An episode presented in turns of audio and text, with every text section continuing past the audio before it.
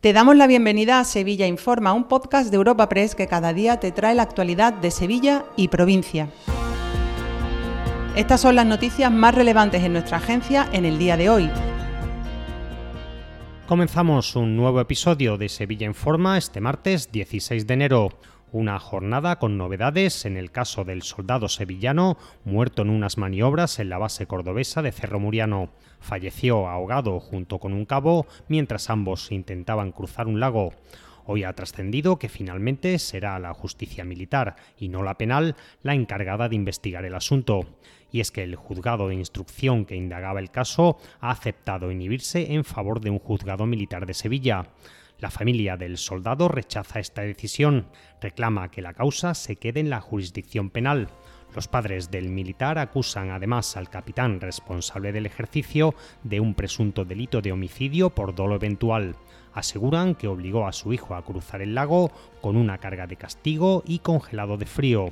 Le achacan toda una serie de crudas negligencias. Luis Romero es el abogado de la familia del difunto soldado Carlos León. Que esa cuerda que ya estaba a nivel de agua y que no estaba tensada y que no servía para ese fin de socorrer en caso del peligro de ahogamiento o muerte, como así fue, pues que se hundiera.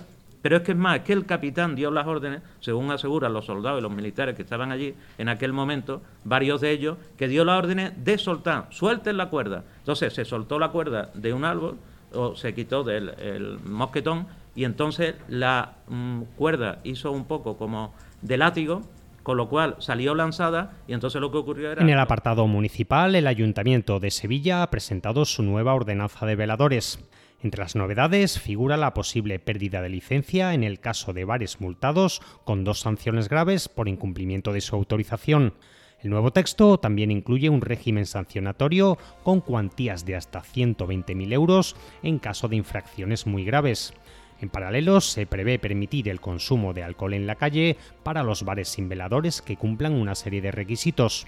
La nueva ordenanza afronta ahora la fase de alegaciones para incorporar sugerencias o reclamaciones. Escuchamos a Juan de la Rosa, edil de urbanismo. El espíritu que hemos tenido desde el minuto uno ha sido de consenso con el sector y con los vecinos, que seguimos trabajando en ese consenso y en ese eh, acuerdo entre vecinos y sectores que pretendemos un texto que persiga al máximo todas las sensibilidades y que también planteamos desde el minuto uno, y son conscientes todos los miembros de la mesa, que seremos generosos en ese texto, generosos en ese texto y también seremos estrictos en el cumplimiento. También en el plano local, petición vecinal para que los nuevos presupuestos del ayuntamiento incluyan mejoras en la ronda urbana norte. Esta carretera soporta un tráfico de más de 100.000 vehículos al día y la ciudadanía reclama su soterramiento.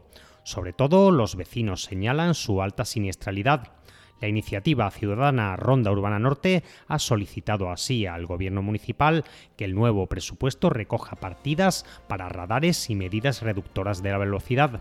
Lo cuenta Ignacio Angulo, de Iniciativa Ronda Urbana Norte. De esta forma, atendiendo a lo que se recoge en el BOE y las directrices de la DGT, como vía urbana debería cumplir ciertos requisitos, entre ellos eh, la implementación de cualquier medida necesaria para que la vía eh, se limite a 50 km por hora realmente, protegiendo y dando prioridad a la movilidad de los peatones que eh, transitamos por allí de los vecindarios colindantes a dicha vía. Y en el apartado de sucesos, la Guardia Civil ha detenido a un varón en Lora del Río. Está acusado de robos a punta de navaja en una vivienda y un supermercado. Cuenta además con numerosos antecedentes policiales.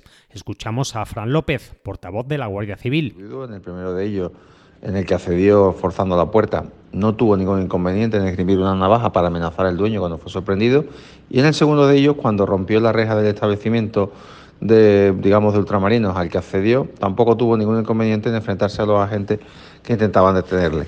Estamos hablando de una persona que aparte de los dos delitos de robo con violencia e intimidación, pues se enfrenta por estos hechos a un delito de desobediencia, resistencia y atentado a la gente de, de Dos apuntes antes del cierre. Hoy ha sido presentado el cartel de la nueva edición de la Bienal de Flamenco y Sevilla acogerá en marzo la segunda edición del Festival Internacional iForum.